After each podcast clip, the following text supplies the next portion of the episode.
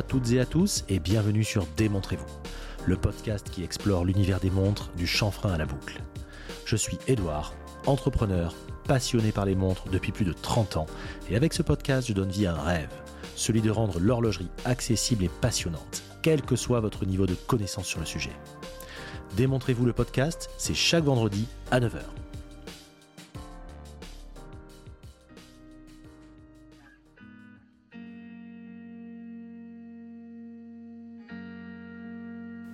Je suis très heureux de vous accueillir pour ce nouvel épisode. Tout d'abord, je voulais commencer par vous remercier. Merci à tous pour vos retours et vos commentaires au sujet de l'épisode spécial questions-réponses de la semaine dernière. Vous avez été très sensible à ce format, et je dois dire que j'ai également beaucoup aimé vous le proposer, et je le referai sûrement, mais pas tout de suite.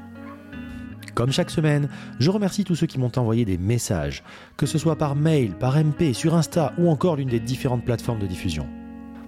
Un grand merci à Antoine Depade et Kratos pour leurs super commentaires sur Apple Podcast. Merci beaucoup les amis. Ah, au fait, je voulais vous parler de quelque chose. Si je vous disais que la Speedmaster d'Omega, vous savez la version la plus fidèle à l'original avec son verre Esalite, mais attention, la dernière mouture avec le nouveau bracelet, la certification Master Chronometer, celle qui est affichée 7500 euros prix catalogue. Eh bien, si je vous disais qu'elle pouvait bien être à vous pour 45 euros, ouais, 45 euros, vous vous dites ça y est, Edouard a découvert Wish, on l'a perdu. Eh bien non, je parle là de mon partenaire le garde-temps. Vous connaissez le garde-temps, c'est l'histoire de Julien, un passionné de montres qui a créé un concept unique et très très cool. Il édite une série limitée de t-shirts personnalisés hyper beaux, 100% coton biofilé et peigné, à l'effigie d'une montre légendaire. Ici par exemple l'Omega Speedmaster. Dans cette édition en particulier, il limite la production à 1969 exemplaires, pas un de plus. Et quand ils sont tous vendus, il procède à un tirage au sort dans les règles de l'art et fait gagner la speed à un des acheteurs. C'est dingue, non? Donc oui, pour 45 euros, vous pouvez potentiellement avoir une Speed en 2023. Quand Julien m'a fait part de son idée, j'ai trouvé ça hyper original et assez osé, je dois dire. Et je pense sincèrement qu'il faut encourager ce genre d'initiative. Comme moi, je vous invite à vous procurer ce t-shirt, déjà parce qu'il est beau, hyper quali, et puis il y a quand même une speed à la clé. Et cerise sur le McDo, j'ai un code promo pour vous. Avec le code DMV15, vous chopez une remise de 15% sur toute la commande. DMV15, tout simplement. Si vous voulez commander ce t-shirt ou juste voir à quoi il ressemble, allez sur le compte Insta le garde-temps underscore France ou sur le site web legarde-tempsfrance.com. Et une fois que vous l'aurez, n'hésitez pas à le poster en story en me taguant, je le republierai avec plaisir. Merci d'avance à votre soutien à cette belle initiative de la part de Julien. Portez ce que vous aimez avec le garde-temps. Et maintenant, place à l'épisode 42. Pour le dernier épisode best-of de l'été, je souhaitais vous faire découvrir ou redécouvrir la folle histoire de Seiko. Originellement, cette saga était divisée en deux volets. Mais j'ai profité de cette diffusion pour vous les proposer dans un épisode intégral inédit, histoire de vous régaler encore un peu plus. Il ne me reste plus qu'à vous souhaiter une très bonne écoute.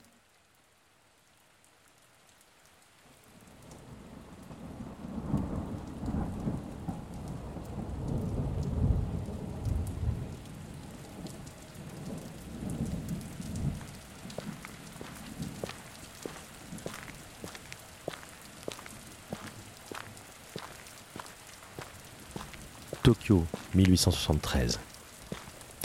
Nous entrons dans une boutique d'horlogerie dans laquelle un homme d'âge mûr dispose ses horloges au mur.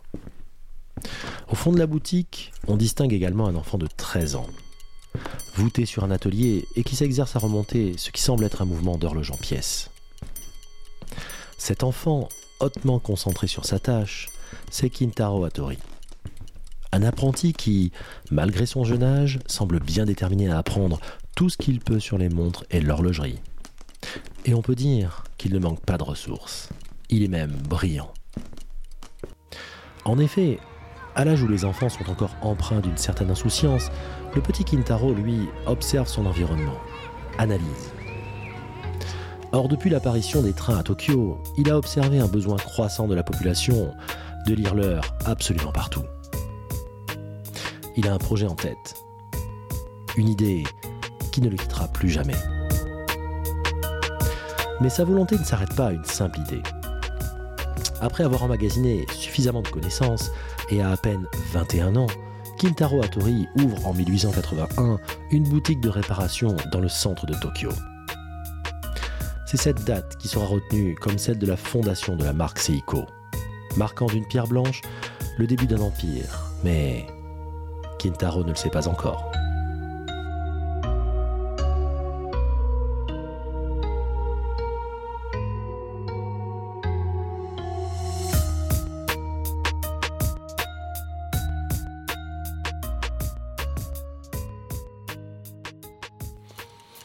Dans cette boutique de réparation, il y vend et répare des horloges importées, perfectionnant ainsi connaissance du secteur et son expertise en matière de réparation.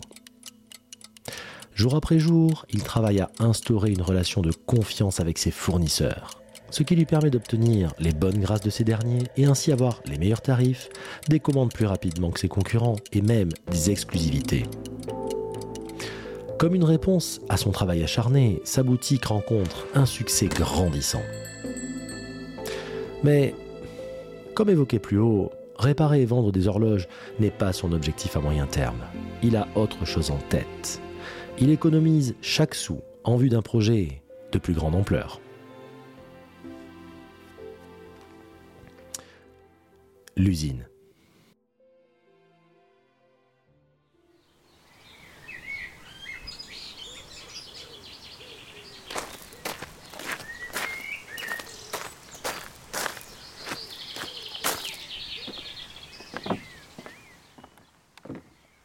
Voici l'usine dont je vous parlais, monsieur Hattori.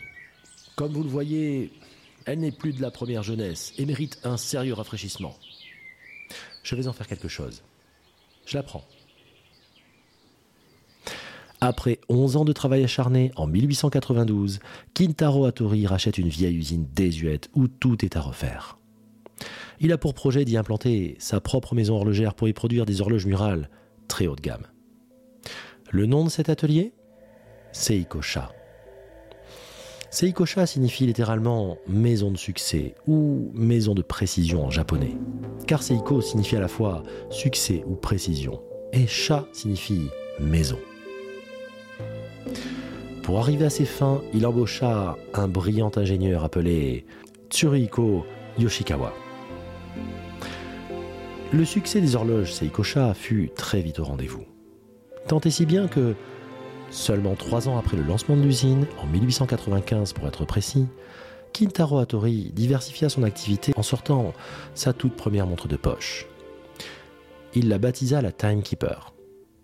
Un nom, somme toute, classique pour une montre sans fioriture, de qualité, fiable et robuste. Les années passant, Kintaro Hattori avait en effet développé un intérêt tout particulier pour ce type de garde-temps. Il importait ses pièces d'Europe et Amérique et pouvait quasiment être qualifié d'assembleur, tant il faisait peu subir de modifications avant montage. Mais Kintaro Hattori ne veut pas être dépendant et rapidement, il commença à importer des machines-outils pour produire ses propres pièces cette fois. S'affranchissant alors des problèmes d'approvisionnement résultant d'une situation géopolitique compliquée de la part du Japon. En parallèle, la boutique K Hattori a continué à gagner en popularité. Et Kintaro ouvre une autre boutique dans un des plus beaux quartiers de Tokyo, dans le quartier de Ginza. Ce magasin a ouvert ses portes en 1894 et il était surmonté d'une horloge connue sous le nom de Tour de l'horloge Hattori. Dans les années 1910, Seiko Sha commença à exporter des horloges murales vers la Chine, lui créant un véritable poumon économique et favorisant la création de ce qui l'intéresse vraiment. Vous savez, son rêve d'enfant. La Laurel. Kintaro, en véritable visionnaire, imagine un avenir proche où les montres de poche seront remplacées par des montres bracelets. En 1913, l'usine Seikosha développa la première montre bracelet japonaise, baptisée la Laurel, cette montre se caractérise par un boîtier de 29,6 mm de diamètre, façonné en argent. Il faut se remettre dans le contexte de cette époque pour mieux comprendre la rupture qu'apportait la Laurel. Au Japon, au début du XXe siècle, les montres de poche étaient encore très populaires et répandues. Seuls quelques montres bracelets étaient importées en quantité très limitée. Le marché n'existait pas. Qu'importe. Kintaro suivit son intuition et s'offrit l'opportunité d'être l'homme qui lança la toute première montre bracelet japonaise. Et ses efforts furent payants lorsqu'il la présenta au monde entier.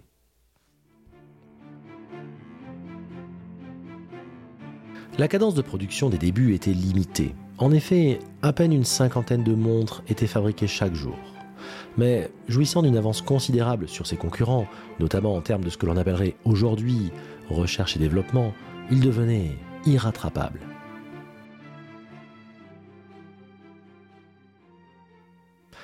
La véritable naissance de Seiko. Kanto, le 1er septembre 1923 à 11h58.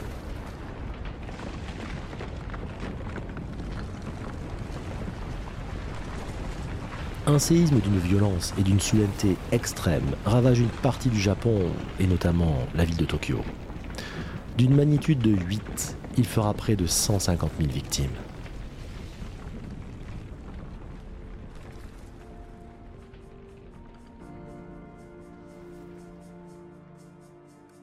L'usine Seikosha, basée à Tokyo, est elle aussi détruite par le séisme et les flammes. Quelques jours auparavant, un prototype d'un nouveau genre de montre-bracelet avait été achevé dans l'usine désormais en cendres.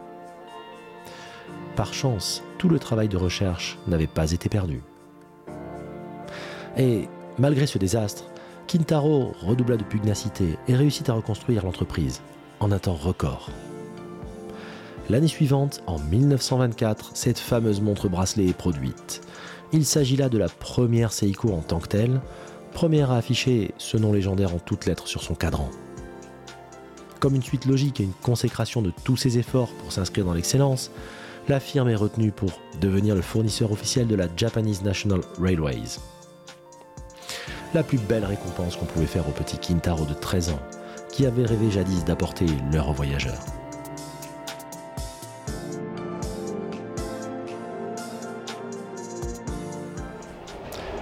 Les machinistes des trains appréciaient tout particulièrement leurs montres de poche homologuées et vont même jusqu'à découper le pupitre en bois de leur cabine pour l'avoir bien en vue sur leur tableau de bord. Mais en 1934, Kintaro Hattori tombe gravement malade. Il décida de convoquer son fils aîné, alors âgé de 41 ans, à son chevet.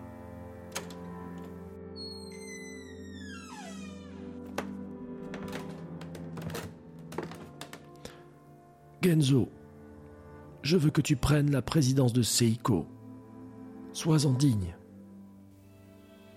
Il décéda le 1er mars. Genzo Hattori prit donc les rênes de la société. Une des grandes décisions de Genzo sera de monter un second site de fabrication à Tokyo, non loin de la fabrique historique. Cette usine sera nommée Teni Seikosha, ce qui signifie la seconde Seikosha. La décision est prise de séparer les productions. La fabrique historique produira réveil et autres horloges, alors que Denis Seikosha se concentrera exclusivement sur les montres bracelets.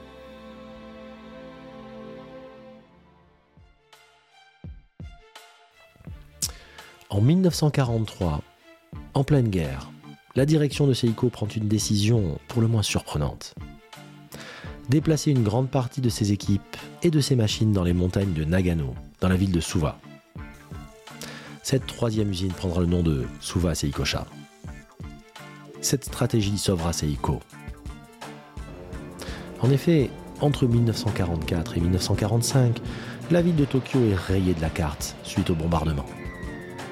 Les deux premières usines sont donc détruites, mais grâce à ce troisième site, Seiko parvint à reconstruire et à relancer Deni Seikosha dès 1948, grâce à la décision du transfert de ressources à Suva. Fait marquant de cette époque, les deux sites de production en activité, Deni et Suva Seikosha, sont mis en compétition par la direction qui les orchestre comme deux entreprises séparées et désormais concurrentes. Chacune propose ses propres pièces et espère devancer l'autre. Les rivalités s'intensifient chacune arborant fièrement son logo sur le cadran de ses productions. On retrouve donc l'éclair de Denny sur les unes et le tourbillon de Suva sur les autres. À cette époque, les deux firmes ont cependant, à l'instar des usines de production locales, des modèles très ressemblants aux productions occidentales et notamment helvétiques.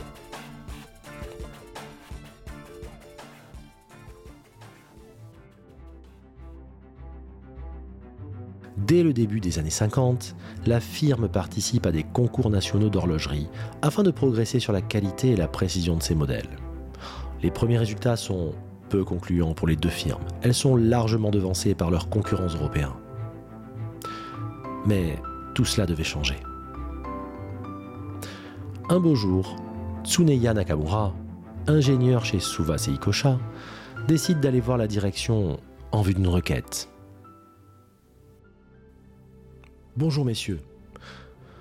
Je suis venu vous dire que je souhaite proposer une montre entièrement conçue par mes soins dans le but de rendre sa superbe à la marque. Seiko accepte et redouble d'efforts en lançant la Seiko Marvel en 1956. Cette première édition se présente dans une livrée en or jaune, dans un boîtier de 32 mm de diamètre. Elle intègre par ailleurs une autre grande innovation de l'année 1956, la fameuse technologie DiaShock un système anti-choc inventé par Seiko et qui va permettre de produire des mouvements bien plus résistants et performants. Une petite révolution. La Marvel redonne ses lettres de noblesse à Seiko en remportant de nombreux concours nationaux et en remontant spectaculairement la marque dans les classements internationaux. Caracolant avec Omega, Longines et Zénith aux fameuses épreuves du prestigieux Observatoire de Genève la réputation internationale des montres mécaniques Seiko progresse et se galvanise peu à peu. À la fin des années 50, la marque Nippon devient un sérieux rival des marques suisses les plus prestigieuses.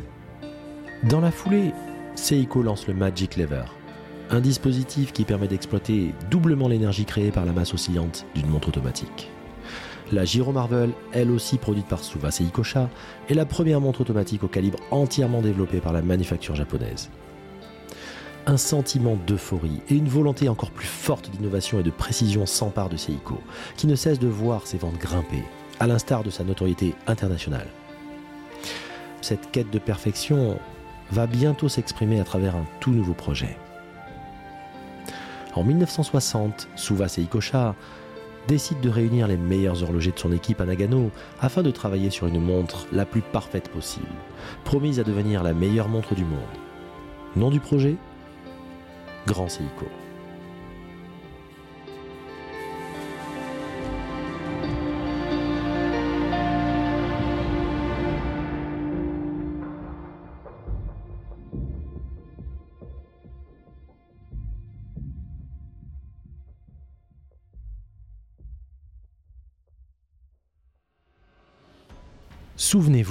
En 1960, les meilleurs maîtres horlogers de Suva Seikosha s'étaient réunis en vue d'un grand projet.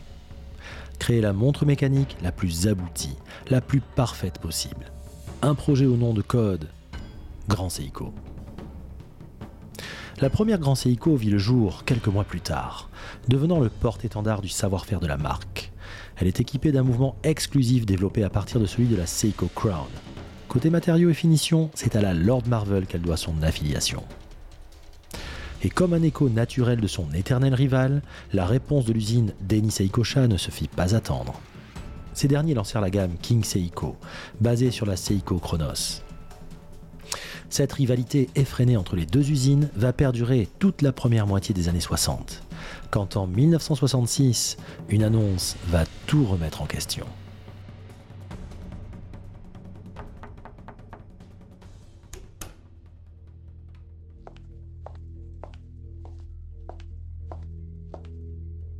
Bonjour messieurs, nous sommes des représentants du Bureau officiel de contrôle de la marge des montres, organisme en vigueur avant la création du COSC. Nous sommes venus vous informer qu'à compter de ce jour, vous ne pouvez plus utiliser ni inscrire le mot chronomètre sur les cadrans de vos montres. Dorénavant, cette mention ne pourra être admise que pour les montres passant nos tests de précision en Suisse. Seiko faisait bien passer des tests de précision, mais en leurs propres locaux et selon leurs propres normes internes. Une fois encore, le pragmatisme japonais triompha. Nous ne pouvons plus certifier chronomètre nos montres Pas de problème. Nous allons faire mieux que cela et créer une norme encore plus stricte que la certification suisse. Les horlogers de Grand Seiko à Suva Seikosha proposèrent donc la norme Grand Seiko, ajoutant encore une couche de vernis à ce nom déjà prestigieux. Et comme une bataille peut en cacher une autre, cette nouvelle norme relégua immédiatement King Seiko au second plan, n'ayant naturellement plus de raison d'exister. La bataille interne entre Suva et Denny Seikosha, qui perdurait depuis des années, venait donc d'être indiscutablement remportée par Grand Seiko. La légende Grand Seiko écrivait peu à peu ses pages.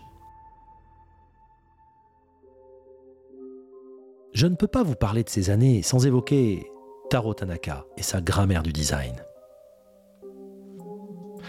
Début des années 60, Taro Tanaka, alors designer de génie chez Seiko, entre dans une boutique de montres de luxe à Wako, près de Tokyo. Son regard est immanquablement attiré vers une vitrine de montres rutilante.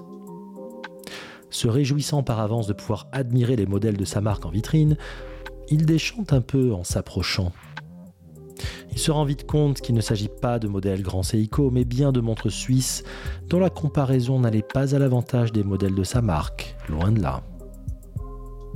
À compter de ce jour, Taro Tanaka se jura de créer des nouvelles règles pour faire ressortir les boîtiers des modèles Grand Seiko face à ses concurrentes dans les vitrines.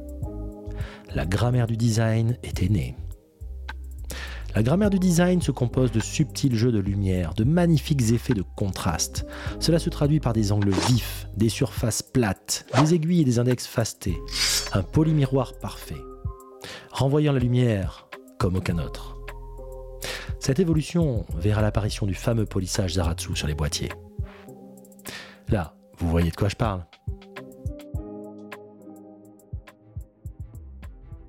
Mais revenons en 1963, avec l'apparition d'une appellation qui deviendra un incontournable du catalogue Seiko, la gamme 5. L'idée de départ était de produire une montre robuste et de qualité mais à un prix accessible. Le nom 5 devait être prononcé 5 à l'anglaise, car elle était destinée aux jeunes et au marché mondial. C'est Ren Tanaka qui avait choisi ce chiffre, assurant qu'un chiffre impair assurerait une image plus dynamique. Les années qui suivirent, Seiko décida d'utiliser pleinement ce chiffre en communiquant sur les 5 avantages produits de la gamme, à savoir un mouvement automatique, un guichet jour date, une bonne résistance à l'eau, une couronne située à 4 heures, un bracelet et un boîtier robuste. Cette gamme fut un immense succès. En effet, courant des années 60, il se murmure même que la marque a vendu plus de Seiko Sportsmatic 5 que la totalité des exports de l'horlogerie suisse tout entière sur la même période. 1964 est également une grande année pour Seiko, qui officie en tant que chronométreur officiel des 18e Jeux olympiques qui se déroulent à Tokyo. Quel meilleur théâtre que les JO à domicile pour exposer son savoir-faire au monde entier? À cette occasion, la marque fournit près de 1300 chronographes spécifiquement conçus pour l'occasion. Et pas les moindres, ce seront les tout premiers chronomètres portables à quartz au monde.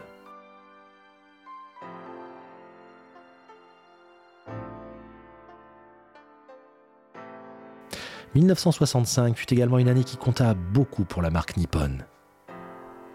La première montre de plongée de Seiko venait de naître, la fameuse Seiko 62 masses, une montre ultra équilibrée de 38 mm au charme intemporel, affichant une étanchéité de 150 mètres émue par le fameux calibre 62-17.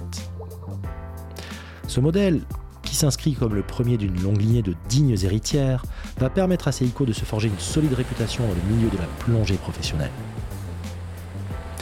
Elle fut notamment utilisée en 1966 lors de la 8e expédition antarctique japonaise consacrée à la recherche. Les années s'enchaînent comme les succès pour Seiko. 1967, la marque lance la Lord Marvel 36000, la première montre à remontage manuel battant à la fréquence de 36 000 alternances par heure. Puis la Grand Seiko iBeat 36000 automatique l'année suivante, devançant ainsi d'une année le lancement du premier mouvement suisse automatique battant à cette même fréquence. Vous savez, un certain Zenitel Primero dont on parle dans l'épisode 5. Cette innovation permettait une bien meilleure précision. Toujours en 1967 apparaît l'incroyable Grand Seiko 44GS, première page d'une signature qui deviendra celle de la gamme Grand Seiko.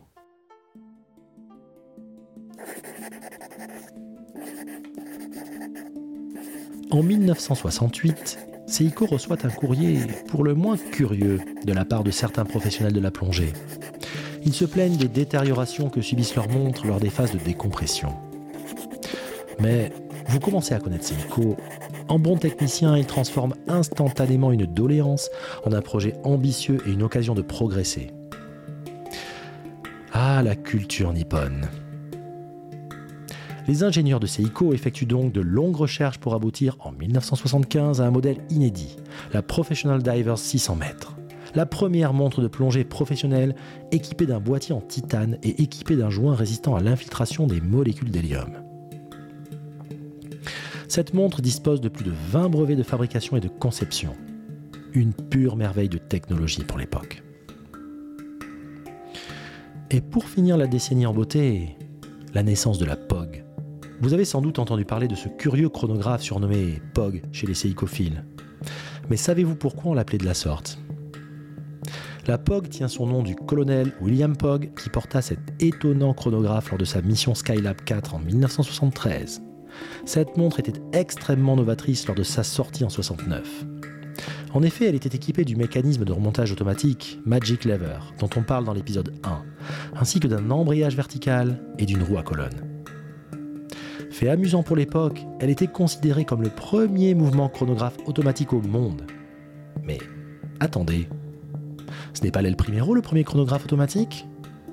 Ni même le calibre 11 développé par le groupe Chronomatique la même année? Bref, vous l'aurez compris, la course à l'innovation était rude et chacun s'est un peu attribué l'étiquette de la primeur. Un concurrent encombrant. Il est d'ailleurs à rappeler que, durant la décennie qui vient de s'écouler, Seiko n'a cessé de progresser dans les classements des manufactures lors des concours de Genève. Pour exemple, le meilleur score d'un mouvement Seiko à Genève bat tous les records précédents du dit concours, mais aussi de celui de Neuchâtel qui faisait partie des plus prestigieux à l'époque détenu par un mouvement Omega. Cette suite de résultats embarrasse quelque peu l'industrie suisse qui, à l'aube des années 70, décide tout simplement d'exclure toute manufacture non européenne des concours de chronométrie helvétique. Curieux, non? Petite question, savez-vous combien de manufactures hors de l'Europe participaient à ces concours? Réponse 2. Quelles étaient-elles selon vous? Denis Souvas et Cochard. No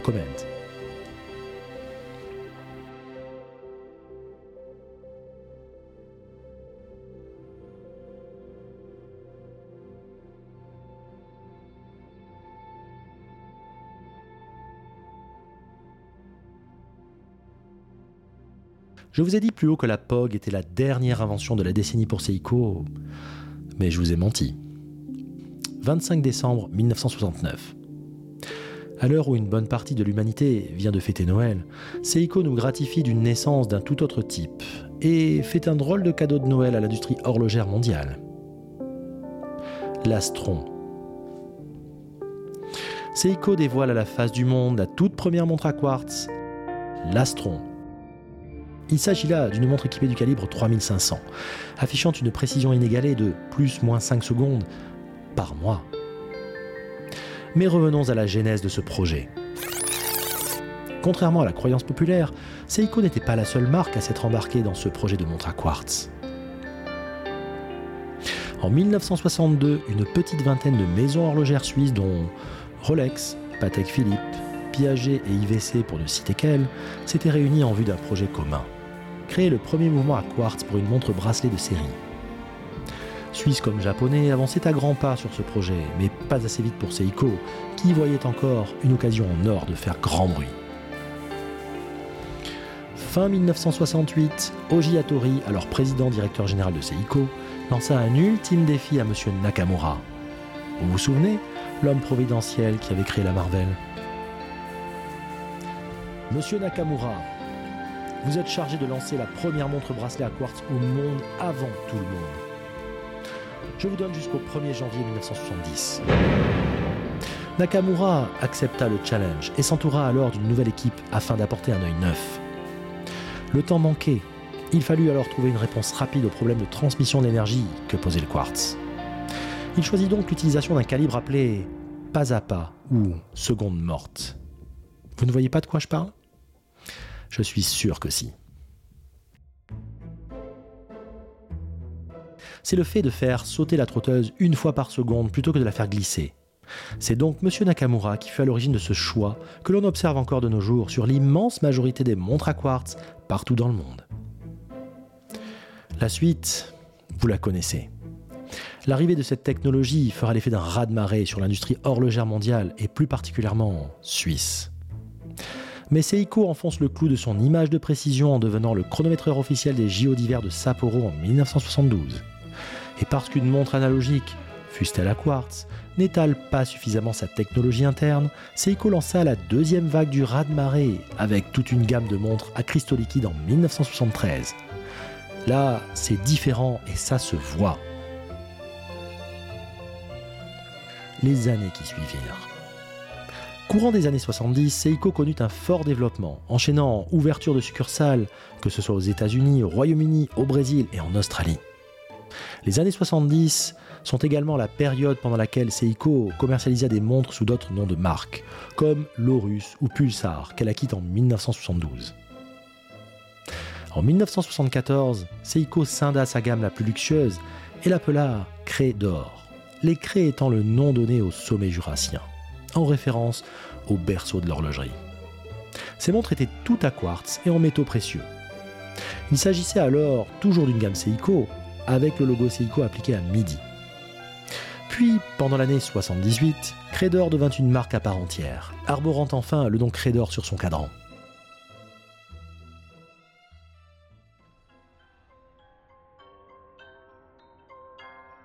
1980 ou le difficile réveil du rêve des années 60 et 70.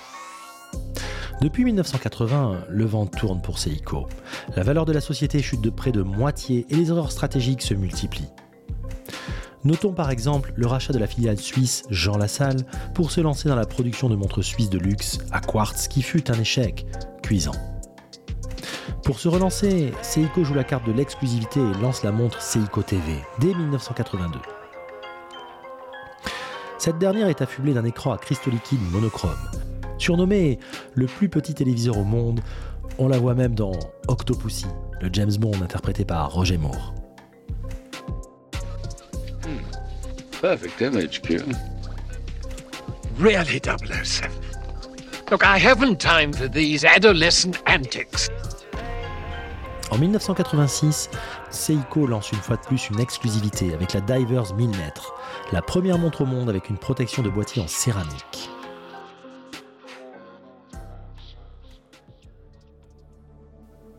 Parallèlement à tous ces lancements, un projet extrêmement ambitieux demeure dans la maison Seiko.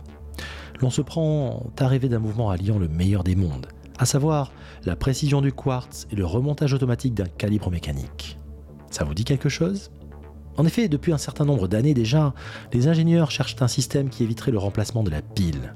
En 1988, Seiko lance la première montre dotée d'une masse oscillante permettant de convertir les mouvements du porteur en électricité afin d'alimenter le mouvement à quartz. Un procédé d'abord baptisé AGS pour Automatic Generating System et qui sera appelé par la suite kinétique. L'ébullition des années 90. Après avoir créé la 95 GS, première grand Seiko à quartz en 1988, la marque, dans sa quête perpétuelle d'excellence, souhaite aller encore plus loin en développant la montre à quartz idéale. En 1993, le calibre grand Seiko 9F83 voit le jour. Cette montre à quartz comporte quatre innovations qui s'inscrivent comme un tournant décisif pour la marque. Le mécanisme de régulation automatique des à-coups, le système de contrôle à double impulsion, le mécanisme de changement de date instantané et le compartiment super hermétique. L'objectif Que Grand Seiko incarne les qualités essentielles d'une montre bracelet d'excellence. Précision, beauté, lisibilité, durabilité et facilité d'utilisation.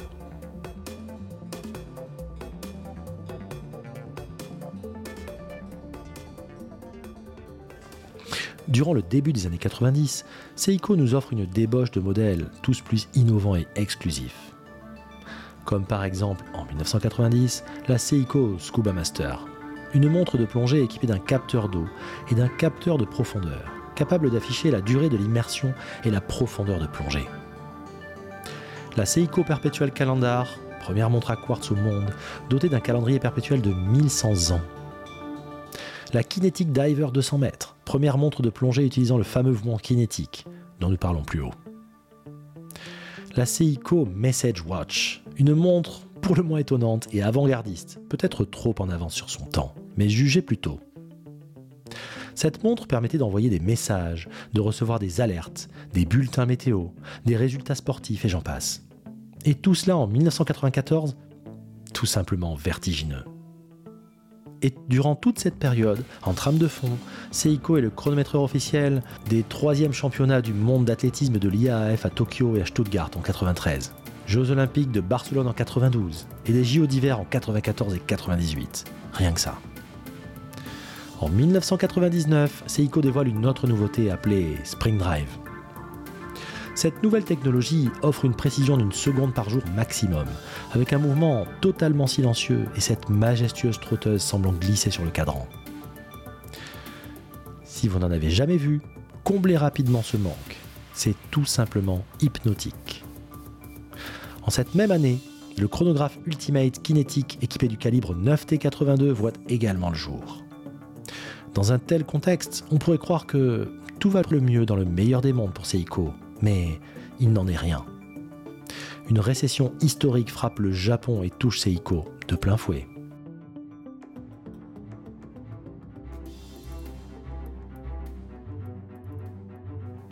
Cette fin de décennie fut difficile et Seiko s'en trouva très affaibli début 2000. Les années 2000. En 2005, le Spring Drive s'invite en version automatique dans la Grand Seiko, avec une réserve de marche accrue de 72 heures grâce au fameux calibre 9R65, promis à une longue lignée. Cette même année, la kinétique perpétuelle fait son apparition. Une montre alimentée par les mouvements de votre poignet. Ça, vous connaissez déjà. Mais une montre capable de se mettre en veille lorsque vous ne la portez plus au-delà de 24 heures. Les aiguilles se figeant, mais la montre continuant de mémoriser le temps qui passe. Puis, comme par magie, elle se remet à l'heure exacte dès que vous la portez à nouveau. Munie d'un calendrier perpétuel réglé jusqu'en 2100. Quand je vous dis que cette marque est unique. Par la suite, des évolutions de ces modèles suivirent, avec notamment la série 9R8 en 2007. Un chronographe Spring Drive avec embrayage vertical, roi colonne et affichage GMT. Puis l'évolution du calibre 9S en high puis en high bit 36000 avec fonction GMT. Les années 2010 virent quant à elles l'apparition de la céramique dans les boîtiers avec la Grand Seiko Spring Drive en 2016, et une version de ce même Spring Drive mais comportant une réserve de marche de 8 jours et beaucoup d'autres évolutions. En 2021, comme une consécration, la Grand Seiko IB 36080 heures remporte le prix masculin d'horlogerie de Genève, le fameux GPHG. Quelle meilleure récompense pour cette marque qui a toujours su avancer malgré les difficultés.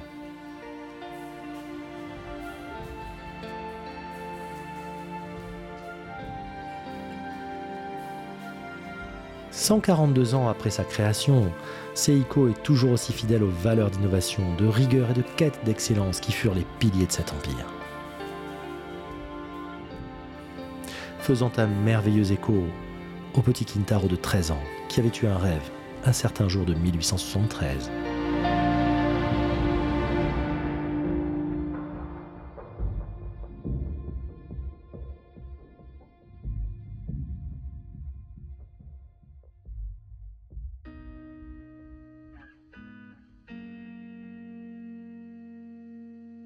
Nous arrivons à la fin de cet épisode.